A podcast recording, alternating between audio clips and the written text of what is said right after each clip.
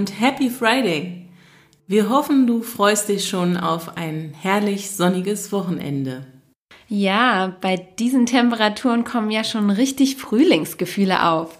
In der letzten Episode hatten wir die liebe Ines van der Heusen zu Gast und haben mit ihr über den Ernährungsrucksack gesprochen.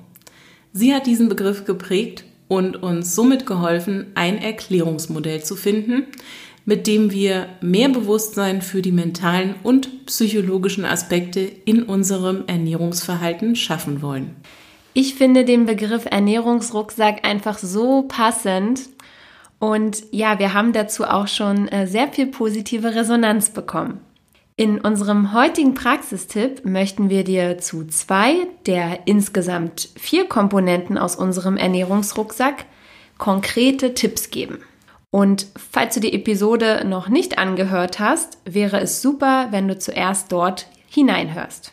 Das ist wichtig, damit du verstehst, was alles einen Einfluss auf unser Ernährungs- und Essverhalten hat und wie wir damit umgehen können, um etwas zu verändern.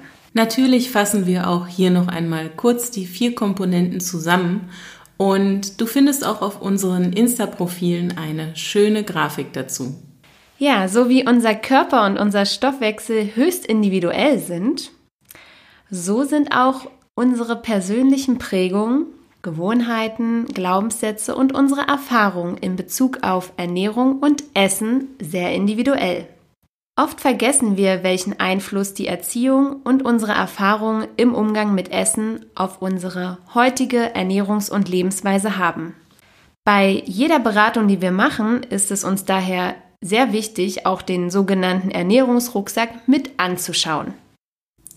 Die vier Komponenten, die aus unserer Sicht den größten Einfluss haben, sind, wie Linda gerade schon erwähnt hat, die emotionalen Prägungen und gemeint sind damit vor allem Prägungen in Verbindung mit Essen, dann die Gewohnheiten, also erlernte Verhaltensmuster in Bezug auf Ernährung, wie zum Beispiel bestimmte Mahlzeiten oder auch kulturelle Essensmuster wie Dessert zum Nachtisch, Brot zum Abendbrot, der Franzose isst dies, der Italiener isst das und so weiter.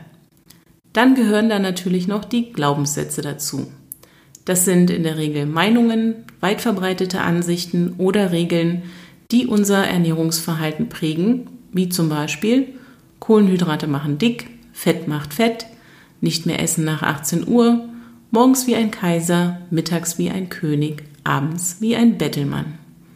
Und natürlich spielen auch unsere persönlichen Erfahrungen eine Rolle und dazu gehören unter anderem Dinge wie Diäten, Restriktionen, Krankheiten bedingt durch Nahrung oder auch Unverträglichkeiten. Im Prinzip lassen sich fast alle Bestandteile unseres Ernährungsrucksacks auf ein erlerntes Essverhalten zurückführen, solange nicht körperliche Disbalancen wie Stoffwechselstörungen oder auch andere Krankheiten als Ursache in Frage kommen. Ziel des intuitiven Essens ist es, wieder ein natürliches, gesundes Essverhalten zu erlernen. Und das bedeutet natürlich, Genuss ist nicht ausgeschlossen, aber es ist dennoch wichtig, falsche Konditionierungen aufzulösen. Denn wir wollen damit zu einer bewussten, aber auch an die individuelle Situation angepassten Ernährung finden. Und gerade deshalb ist es so wichtig, dass wir mal richtig tief in den Ernährungsrucksack schauen und herausfinden, was da so alles drin steckt. Heute wollen wir dir Tipps mit an die Hand geben, wie du vor allem mit emotionalen Prägungen und Glaubenssätzen umgehen kannst. Denn zum Thema Gewohnheiten haben wir ja schon recht viel erzählt und auf persönliche Erfahrungen werden wir in zukünftigen Episoden noch mehr eingehen. Einer der Gründe, warum bei uns die emotionalen Prägungen ganz unten im Rucksack liegen, ist, dass diese meist aus der frühen Kindheit stammen und uns daher auch am wenigsten bewusst sind. Nehmen wir also mal das recht typische Beispiel, dass ein Kind zum Trost oft etwas Süßes erhalten hat. So wie bei allen Konditionierungen kann hier eine Verknüpfung entstehen, aus der sich später ein Verhaltensmuster entwickeln kann, was dann auch im Erwachsenenalter dazu führt, dass sich jemand mit etwas Süßem tröstet. Dies passiert, wie gesagt, nicht zwangsläufig und auch nicht bei jedem Menschen, kann aber einen wesentlichen Einfluss auf unsere Verhaltensmuster haben. Und diese sind dann mitunter natürlich auch unbewusst. Die Wissenschaft ist noch lange nicht so weit, dass alle Faktoren, die zu unseren Verhaltensmustern beitragen, komplett erforscht sind. Dennoch gilt es, solche Muster zu erkennen und dann auch zu hinterfragen. Deshalb sprechen wir auch so oft darüber, warum es wichtig ist, emotionalen Hunger von echtem körperlichen Hunger zu unterscheiden. Für die Praxis bedeutet das, dass wir uns erst einmal bewusst machen sollten, welche emotionalen Prägungen wir vielleicht in Bezug auf das Essen haben. Ja, und somit wären wir auch schon bei unserem ersten Tipp und der lautet, mach eine kleine Zeitreise und begib dich in deine Kindheit. Wie bei allen Reflexionsübungen empfehlen wir dir hierfür wirklich einen Zettel und einen Stift zu nehmen, um dir dann die folgenden Fragen zu notieren. Gibt es ein Essen, mit dem ich als Kind getröstet wurde? Und auf das ich heute in bestimmten Situationen zugreife, um mich zu trösten? Wurde ich als Kind oft mit Essen belohnt? Und wenn ja, wofür? Und neige ich vielleicht auch heute noch dazu, mich mit Essen zu belohnen? Gab es Verbote in Bezug auf Essen in meiner Kindheit? Und ja, wie haben diese mein heutiges Essverhalten beeinflusst? Esse ich bestimmte Dinge heute gerade weil sie früher verboten waren? Wurde mir als Kind vielleicht auch zur Ablenkung Essen gegeben oder ja, um mich ruhig zu stellen? Esse ich vielleicht auch heute unbewusst, um mich von etwas abzulenken oder um mich selber zu beruhigen? Wenn du diese Fragen reflektiert hast, erkennst du vielleicht bereits erste Muster, die sich auch noch heute in deinem Verhalten zeigen. Indem du dir diese also bewusst machst, kannst du bereits daran arbeiten, dir eine Alternative für dein Verhalten zu suchen. Also, wenn du Essen als Trost nutzt, dann mach dir mal bewusst, dass dieser Trost nur sehr kurzfristig wirkt und es Unmengen anderer Möglichkeiten gibt, die mehr für dein Wohlbefinden sorgen können. Meditation wäre hierfür ein tolles Beispiel.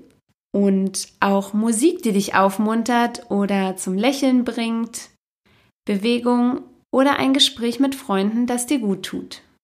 Essen zur Ablenkung bedeutet ja meist, dass wir uns einer Situation nicht stellen wollen oder uns schlicht ein Anreiz fehlt, um nicht aus Langeweile zu essen. Hier hilft es also, sich bewusst zu machen, dass du dieser Situation mit Essen auch nur kurzfristig entkommen wirst. Damit belastest du dich dann natürlich auch gedanklich viel länger, als wenn du das Thema angehst und abhaken kannst. Frage dich also, was dich davon abhält und gehe es konkret an. Essen aus Langeweile kannst du am besten umgehen, indem du dir eine Liste mit Themen, also wie eine Art Bucketlist machst, die du schon immer spannend fandest. Und wann immer dann Langeweile aufkommt, dann greife dir einfach ein Thema heraus und beschäftige dich aktiv damit. Recherchiere zum Beispiel im Internet dazu oder schau dir Videos an, lies ein Buch darüber oder ja, suche ganz einfach auch nach Menschen, mit denen du dich dazu austauschen kannst. Ein Thema, das uns auch durchaus häufig begegnet, ist das Essen als Belohnung. Viele Menschen haben einen sehr stressigen Tag und oftmals fehlt auch tagsüber einfach die Zeit zum Essen. Wenn man dann am Abend zur Ruhe kommt und sich etwas zu essen gönnt, dann kann dies oft auch als eine Art Belohnung für den geschafften Tag gesehen werden. Gerade wenn Essen in der Kindheit auch zur Belohnung eingesetzt wurde, können hier schnell Verhaltensmuster entstehen, derer wir uns nicht bewusst sind. Vermeide also Belohnungsessen zum einen dadurch, dass du ausreichend und achtsam isst. Und das auch tagsüber. Und versuche echte Entspannung als Belohnung für einen stressigen Tag zu praktizieren. Gönne dir zum Beispiel ein heißes Bad oder auch einen Saunabesuch Mache es dir gemütlich mit einem Buch, einem schönen Hörbuch oder Podcasts. Ähm, praktiziere Achtsamkeitsübungen, indem du dir bewusst machst, was du an diesem Tag besonders gut fandest und wofür du einfach dankbar bist. Sage dir vielleicht auch, warum du stolz auf dich bist und mache dir deine Erfolge regelmäßig bewusst. Versuche auch hier bewusst zu atmen und eine kleine Meditation zur Entspannung einzusetzen, bevor du am Abend nach der Arbeit etwas isst. Wenn du in deiner Kindheit mit Verboten in Bezug auf Essen konfrontiert wurdest, dann werde dir klar darüber, dass es keine Verbote gibt. In der Episode zur Essenspolizei haben wir dir erzählt, warum verbotene Lebensmittel mitunter einen viel, viel stärkeren Reiz auf uns haben. Also, schreibe am besten einmal alle Lebensmittel auf eine Liste, die du mit einem Verbot verbindest und gib dir dann einfach mal die Erlaubnis, diese bewusst zu genießen. Mit bewusst genießen meinen wir, dass du dir ja ein Lebensmittel heraussuchst und dies in deine Ernährung einbaust, indem du es dann nicht nur achtsam isst, sondern vor allem auch ohne Ablenkung. Ja, ähm, du sollst also wirklich dieses Lebensmittel genießen und das ohne schlechtes Gewissen. Das bedeutet, dass du pro Woche maximal drei der Lebensmittel von deiner Liste und nicht mehr als eines davon pro Tag isst. Notiere neben jedem Lebensmittel von deiner Liste, wie gut es dir schmeckt, auf einer Skala von 1 bis 5. Und ja, wie gut es dir danach geht, sowohl körperlich als auch mental. Praktiziere das so lange, bis du ein Gefühl dafür hast, wie es dir mit dem Genuss dieser Dinge auf deiner Liste geht und versuche dich dann bewusst dafür zu entscheiden, wie du sie weiter in deine Ernährung einbauen möchtest. Du wirst merken, dass einige der Dinge mitunter komplett ihren Reiz verlieren und du gar kein großes Verlangen mehr danach entwickelst.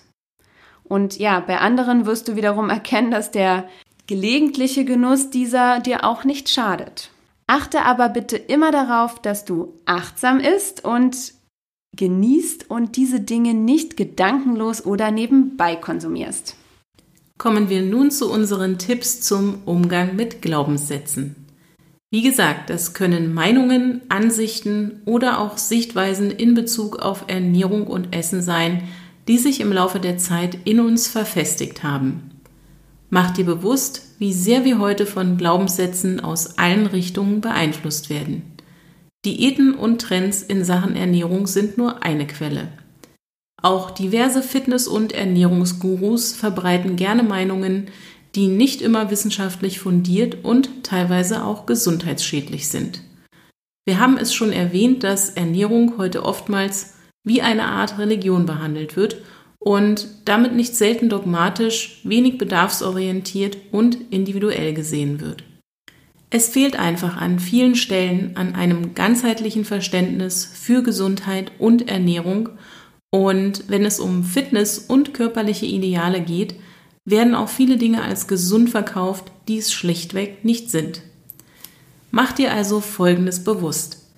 Mit unserem heutigen Optimierungswahn und Fokus auf Äußerlichkeiten lässt sich sehr gut Geld verdienen. Influencer verdienen nicht zuletzt deshalb so gut an der Vermarktung von Produkten, weil sie ein Instrument im Marketing geworden sind, das besser funktioniert als jede Werbeanzeige.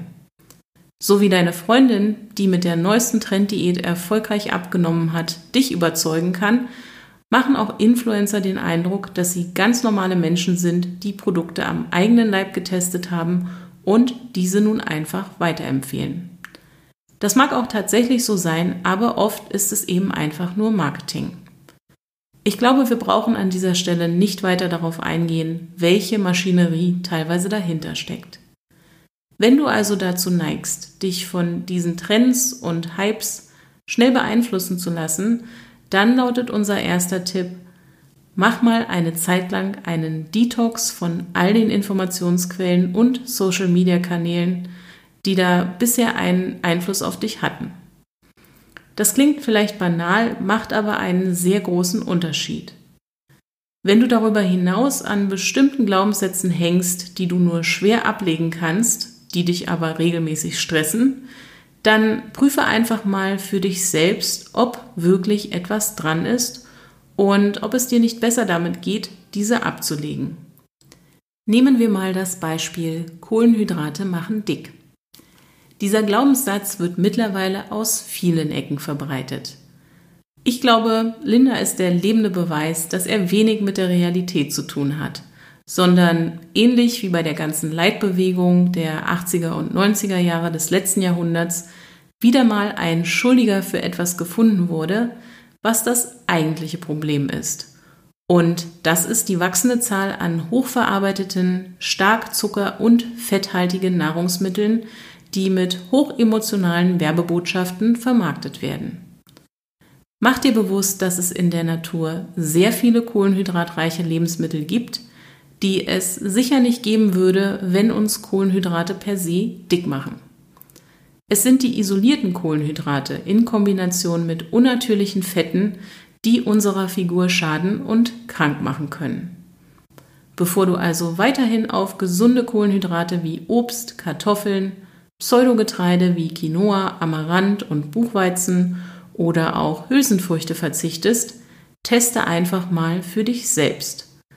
Teste aus, wie es dir mit leckeren Rezepten, die diese Lebensmittel enthalten, geht und finde heraus, wie viele Kohlenhydrate dir gut tun und kombiniere sie einfach geschickt mit ausreichend Gemüse, gesunden Fetten und pflanzlichem oder tierischem Eiweiß. Achte vor allem darauf, wie gut dich etwas sättigt. Wenn du zum Beispiel von frisch gekochten Kartoffeln deutlich mehr isst, als wenn diese vorgekocht und dann noch einmal aufgewärmt wurden, dann gewöhne es dir einfach an, sie vorzukochen. Beim Abkühlen wird nämlich ein Teil der Kohlenhydrate in unverdauliche Stärke umgewandelt und damit reagiert unser Körper auf diesen Verzehr einfach anders.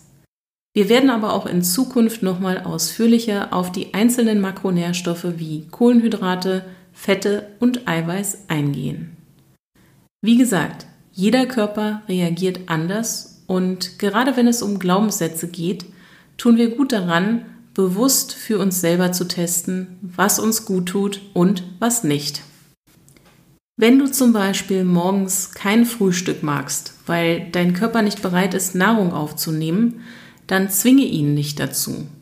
Natürlich kann es auch sein, dass du kein Frühstück magst, weil du am Abend zu spät noch zu viel isst. Grundsätzlich geht es darum, auf die Zeichen deines Körpers zu hören und diese zu respektieren. Achte also auch darauf, dass du nicht den ganzen Tag deinen Hunger ignorierst und dann alles Essen am Abend nachholst und damit dann deine Verdauung und auch deinen Schlaf massiv belastest. Es liegt in deiner Hand. Mach dir bewusst, dass du mit deinem Körper kommunizieren kannst und lerne wieder auf ihn zu hören. Dafür musst du dir selbst und natürlich auch deinem Körper etwas Zeit geben und hinhören. In diesem Sinne wünschen wir dir ein tolles und entspanntes Wochenende. Genieße es und nutze unsere heutigen Tipps für eine kleine Selbstreflexion.